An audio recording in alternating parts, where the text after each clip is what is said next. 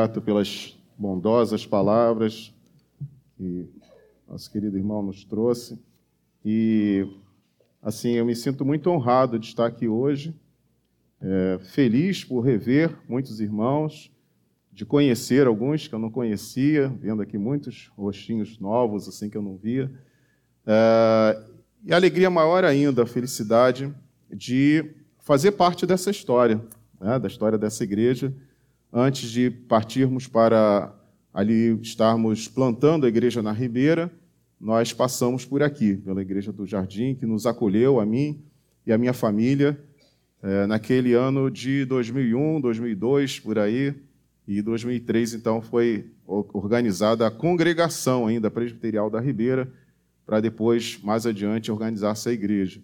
Então, eu, eu sinto parte aqui dessa história e, e sempre carrego um carinho muito especial por essa igreja que foi tão acolhedora, que foi tão amorosa, não somente comigo, minha família, mas tem sido com todos aqueles que chegam aqui são sempre recebidos.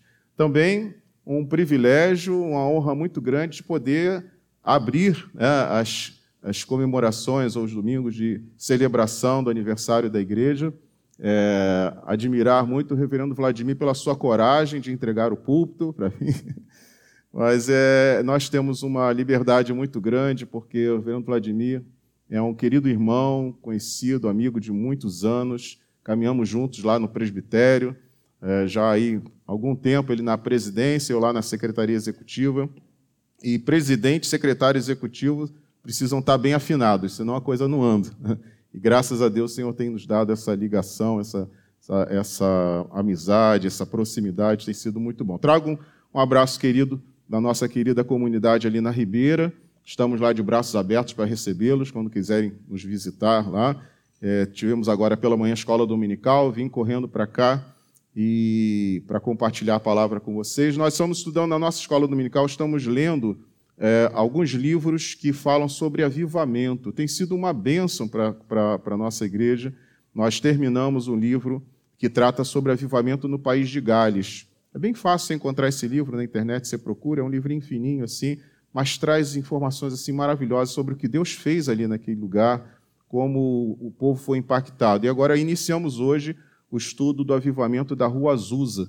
Então, é, tem sido uma experiência muito boa vermos o poder de Deus, as maravilhas que o Senhor fez e que Ele pode e quer fazer também no nosso meio. O nosso maior objetivo é despertar esse ardor, essa, essa, essa intensidade de buscar o avivamento do Senhor para a nossa vida, para as nossas igrejas. Abra comigo, por favor, no, em Atos, no capítulo 8. Nós vamos ler do versículo 1 ao versículo 8. Atos dos Apóstolos, capítulo 8, do versículo 1 ao versículo 8. Estamos fazendo também meditações lá na, na Ribeira, todos os, todo, todo domingo à noite, nas nossas mensagens, estamos é, é estudando o livro de Atos. Começamos lá no primeiro capítulo, já estamos seguindo aqui pelo 8, 9, e, e tem sido também impactante para a nossa vida é, esse exemplo da igreja primitiva, algo maravilhoso, como nós aprendemos. É um, é um livro que nós lemos tantas vezes, pregamos tantas vezes nele, e a gente sempre tem alguma coisa nova para falar, que o Senhor sempre nos ensina algo diferente. Então, capítulo 8, a partir do versículo 1 até o versículo 8. Saulo consentia na sua morte. Naquele dia, levantou-se grande perseguição contra a igreja em Jerusalém, e todos, exceto os apóstolos, foram dispersos pelas regiões da Judéia e Samaria Alguns homens piedosos sepultaram Estevão e fizeram grande pranto sobre ele. E Saulo, porém, assolava a igreja, entrando pelas casas e arrastando homens e mulheres, encerrava-os no cárcere. Entre mentes, os que foram dispersos iam por toda parte pregando a palavra. Filipe, descendo a cidade de Samaria, anunciava-lhes a Cristo. As multidões atendiam unânimes às coisas que Filipe dizia ouvindo-as e vendo os sinais que ele operava. Pois os espíritos imundos de muitos possessos saíam gritando em alta voz, e muitos paralíticos e coxos foram curados. E houve grande alegria naquela cidade. Queridos, esse trecho que foi escrito aqui está imediatamente registrado após o martírio de Estevão. A morte de Estevão está registrada aqui no final do capítulo 7. E é interessante que a, a, a, o primeiro versículo aqui do capítulo 8 é, na verdade, está é, é tá ligado com a história anterior. Parece até que quem dividiu os versículos, né, talvez tivesse aqui cochilado um pouquinho, porque Saulo consentia na sua morte. Morte de quem? De Estevão, tinha acabado de falar. E aí, quando ele, ele começa a falar sobre a perseguição, ele já está entrando num outro capítulo, está entrando numa outra fase, outra história da igreja. Mas existe uma conexão, porque mais à frente, como nós lemos no capítulo 3, ele vai falar que Saulo assolava a igreja. E a palavra traduzida aqui para o português, ela vem é, de uma expressão usada no grego como que ah, ah, algo muito furioso, ou como uma palavra que é usada também até no ataque de alguns animais selvagens que fazem sobre as suas presas. Exatamente para expressar que essa, é, é, é, essa ação aqui do, do, de Saulo sobre a igreja era algo realmente violento. Ele arrastava as pessoas para poder, então, prender os crentes, né, os cristãos daquela época. Mas a gente vai notar aqui uma coisa interessante no texto que nós acabamos de ler, dois momentos importantes e contrastantes. Porque a primeira parte, que vai até o versículo 3, vai nos falar sobre a aflição que veio com a perseguição. A igreja começou a ser perseguida e foi tamanha essa pressão, essa perseguição, que os irmãos tiveram que sair de Jerusalém, tiveram que fugir da cidade e foram para vários lugares diferentes. E ali da igreja, que já era bem numerosa, estava com mais de 5 mil pessoas, ficaram apenas os apóstolos em Jerusalém e todos foram dispersos. Fala também da tristeza com a morte de Estevão. Diz aqui que eles é, é, sepultaram Estevão e fizeram grande pranto sobre ele. Obviamente que eles sabiam que ele estava com o Senhor, mas estava fazendo falta a presença daquele diácono, um diácono tão é, é consagrado, tão usado por Deus, que você vai ler lá no capítulo 7, o, o, discurso que ele faz diante do Sinédrio, uma coisa corajosa, passando toda a história de Israel, terminando ali com o momento em que Jesus é crucificado, ele diz: Foram vocês que o crucificaram, vocês fizeram isso. E eles então rilhavam os dentes com tanta raiva de Estevão que o apedrejaram. E no final, Estevão, ao invés de condenar, condenar aqueles homens que, que o mataram, ele pede: Senhor, não lhes impute esse pecado. A oração de Estevão é como a oração de Jesus na cruz: Senhor, não olhe para os pecados deles, eles não sabem o que fazem. Esse homem morreu ali testemunhando Jesus e a igreja está chorando também pela sua morte, pela sua partida. Veja um momento muito difícil aqui para a igreja. E acrescentando-se a isso, este Saulo, que estava ali diante da, da, do martírio de Estevão, não fez nada, diz o texto que ele consentia na sua morte, ele estava ali, aos pés dele estavam as vestes de Estevão, ele começa a assolar a igreja, começa a atacar a igreja, atacar os cristãos. Isso tudo fez então com que eles saíssem de Jerusalém. Era uma pressão muito grande, era um medo, era uma aflição, era uma tristeza. Mas nós vamos perceber que, por outro lado, existe uma perseverança desses crentes quando eles saem de Jerusalém, eles não saem simplesmente fugindo de medo, fugindo ali para escapar daquela, daquela perseguição e se esconderem. Não, eles continuam pregando o evangelho. Saíam e os que foram dispersos iam pregando a palavra. Então a gente fica aqui feliz de ver a perseverança deles. Eles estavam ali sendo oprimidos, mas não deixavam de cumprir a sua missão como igreja. Também nós vamos ver o relato aqui de Filipe, que vai pregar a palavra lá em Samaria, e diz o, te, o texto termina dizendo: é, e houve grande alegria naquela cidade. Interessante, né, que o texto começa dizendo: ou levantou-se grande perseguição, e ele termina dizendo: houve grande alegria. A perseguição à igreja promoveu, no final das contas, a alegria, não somente para a igreja, mas também para aqueles que ouviram a palavra do Senhor. Percebam como que é, nós podemos viver na nossa vida uma fase difícil de tristeza, de aflição, de medo, mas nós também podemos colher alegria ao final desse processo. Não pense que aquilo que você está vivendo hoje, que talvez seja um momento muito difícil para você, de tristeza, de aflição, que a sua vida vai ser assim. Mas o Senhor tem algo novo para dar a você e Ele usa muitas vezes dessas coisas para poder nos ensinar. E a gente vai perceber algumas coisas importantes aqui. A palavra de Jesus estava se cumprindo. O que, é que nós temos lá em Atos, no capítulo 1, versículo 8? Você conhece esse versículo? É tão conhecido, né? Atos 1, 8 diz o quê? Ele fala assim: recebereis, Jesus falando aos discípulos, né? Recebereis poder ao descer sobre vós o Espírito Santo e sereis minhas testemunhas. Aonde? Tanto em Jerusalém, como em toda a Judéia, Samaria e até os confins da terra. Volta para o texto lá que nós lemos. Grande perseguição veio sobre a igreja em Jerusalém. Em Jerusalém, a palavra já estava estabelecida. O testemunho já estava sendo dado ali. A igreja cresceu, num primeiro momento, para 3 mil, depois para 5 mil, e não parava de crescer. Mas diz que eles foram dispersos, lá no versículo 5 adiante, né, quando diz aqui que eles foram pregando a palavra, ah, perdão, no versículo é, 1 ainda, né? Grande perseguição veio contra a igreja de Jerusalém e todos os apóstolos foram dispersos para onde? Para as regiões da Judéia e Samaria.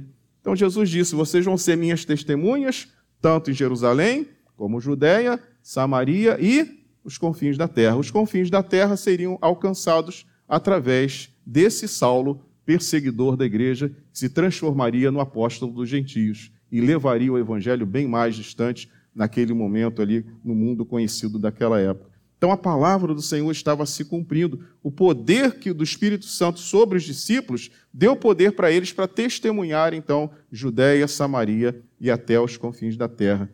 A igreja, através do ensino de Cristo, estava ali interpretando o seu presente. O que eles estavam vivendo era uma, um cumprimento do que Jesus tinha falado.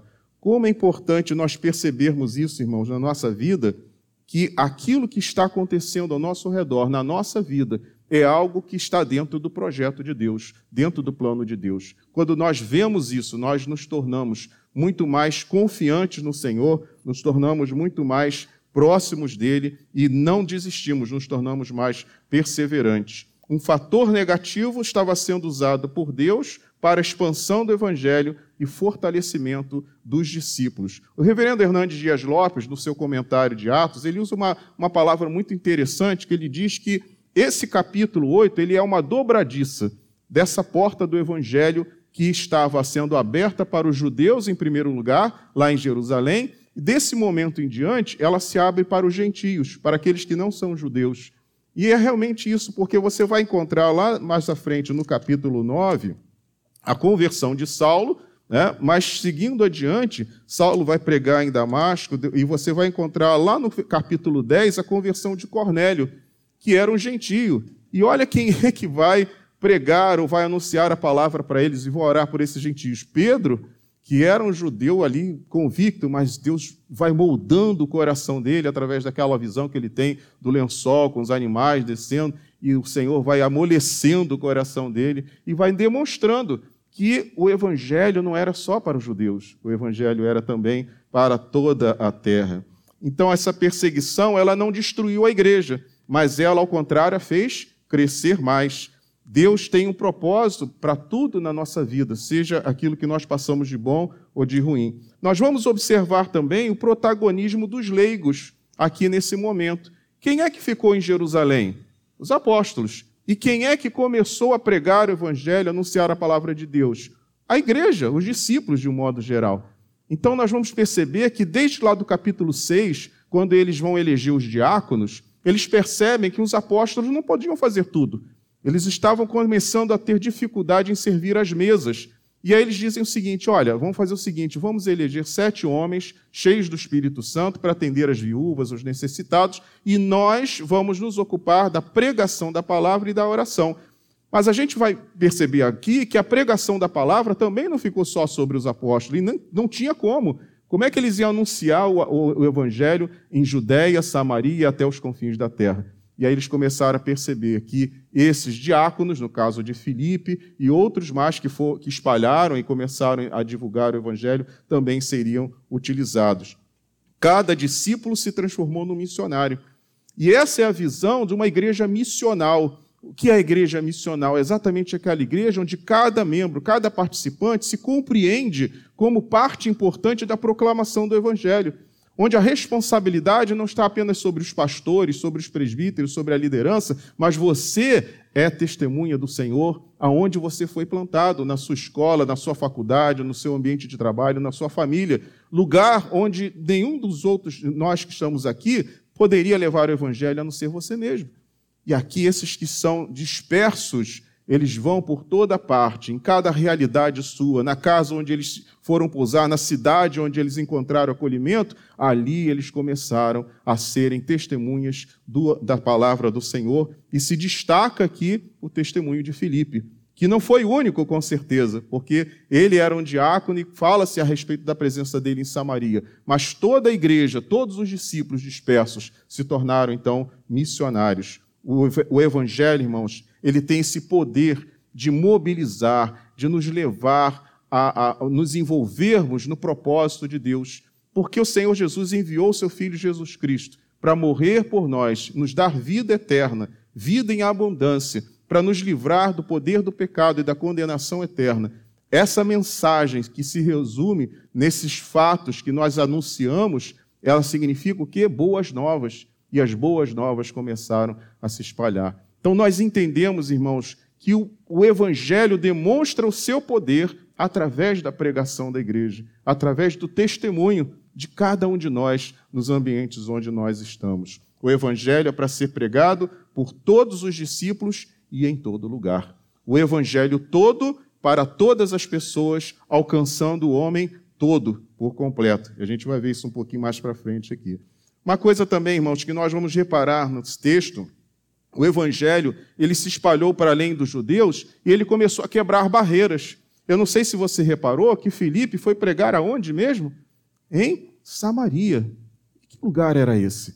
Os samaritanos, todos nós sabemos, né, não se davam bem com os judeus. Isso era uma, uma rixa antiga, era uma, uma disputa que já tinha muito, muito, muito tempo, porque começou exatamente Lá na, na, na, no retorno dos judeus, eles vão encontrar ali uma, um antagonismo, mas antes disso, lá no século 8 a.C., quando a Síria vai invadir ali Israel, levou muitos, deixou alguns na terra e trouxe povos de outros lugares para habitar ali.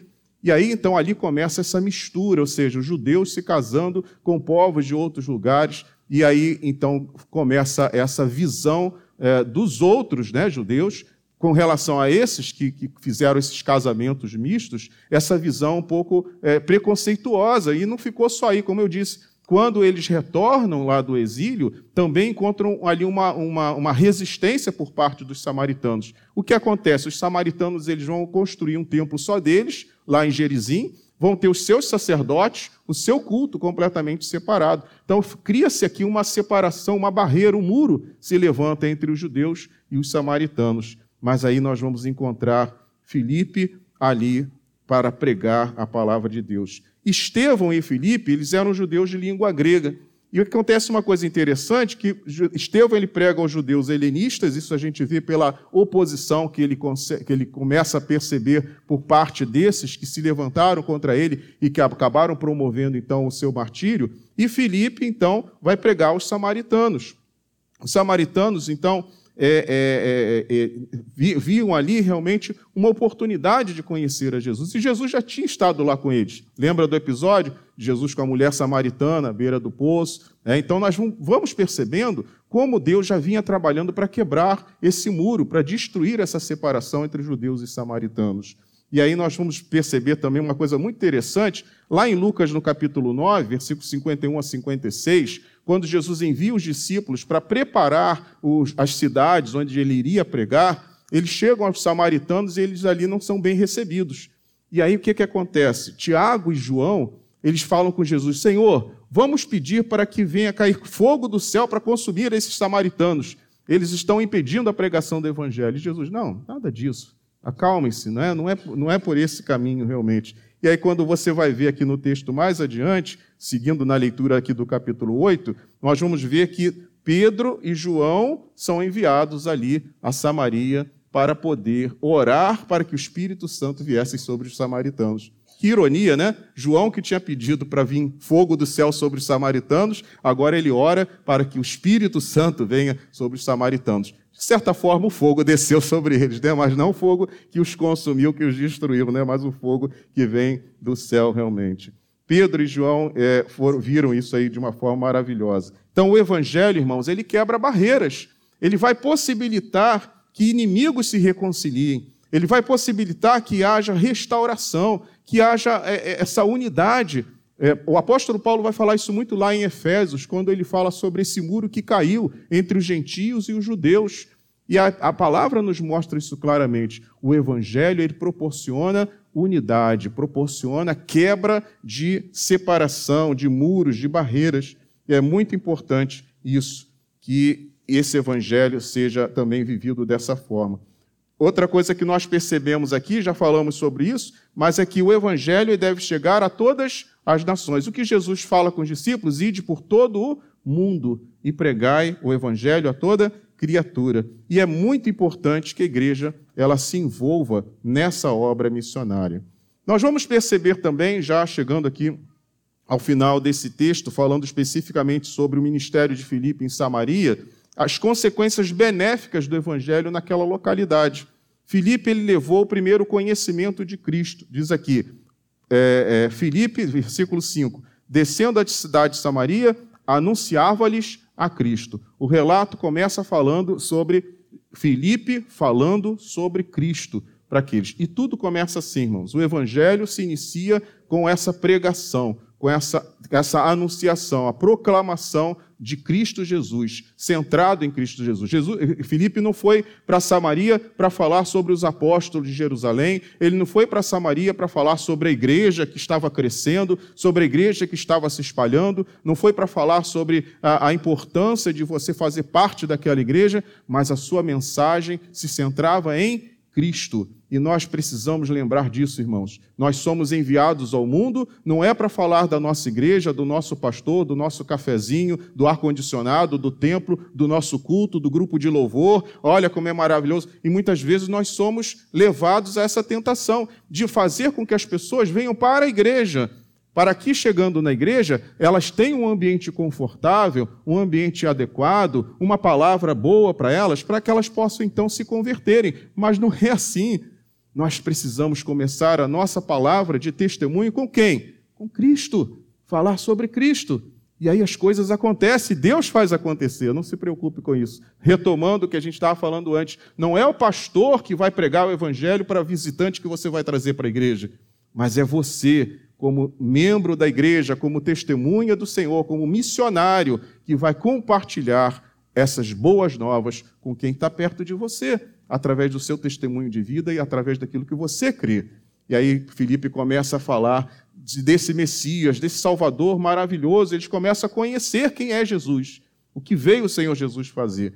E aí a, a pregação do Evangelho, então, ela é acompanhada da cura de enfermidades e libertação. Diz aqui que eles ouviram, atentos àquilo que Felipe dizia, e viram os sinais que ele operava. A gente vai perceber, tanto no ministério de Jesus quanto no ministério dos apóstolos, que os sinais acompanham a proclamação. Os sinais apontam para Deus, não apontam para aquele que está sendo usado no, no, na, na, operação desse sinal, mas apontam para aquele que é o Deus soberano, apontam para Jesus Cristo, que é o Salvador. Então, a proclamação é acompanhada desses sinais que testificam a pregação. E qual é a consequência disso? Uma alegria que ninguém pode tirar.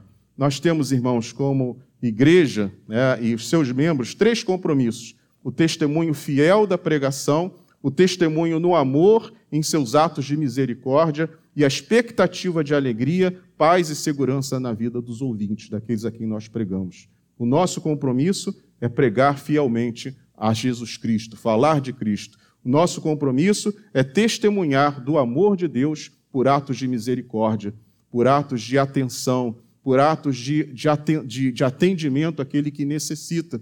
Vejam quantas pessoas aqui foram curadas, espíritos imundos de possesso aí em alta voz, paralíticos e coxos foram curados. Nós podemos pensar, mas será que o Senhor vai, Desculpa, vai realizar esses milagres através de mim, mas Deus pode realizar milagres através da sua vida quando você estende a sua mão ao carente, ao necessitado, aquele que está precisando da presença de Deus de uma forma efetiva e não apenas naquilo que você fala. Nós demonstramos o Evangelho também na prática, isso é fundamental.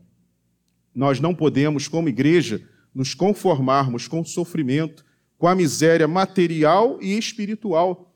Isso afronta o nosso Deus. Nosso Deus misericordioso e bom, ele, ele, tem, ele fica indignado quando é, ele vê a miséria material, quando ele vê a miséria espiritual. Nós não podemos simplesmente separar e achar, não, isso aqui é evangelho, isso aqui não é evangelho. Evangelho é atender o homem todo, em toda a sua necessidade, conforme nós falamos. Também não podemos nos conformar com opressão emocional ou a opressão espiritual. Nós temos que lembrar que o homem oprimido emocionalmente, psicologicamente, esse homem também está oprimido espiritualmente. Então não podemos olhar o ser humano apenas como uma alma, como no passado era muito comum nós falarmos, né? Quantas almas foram salvas?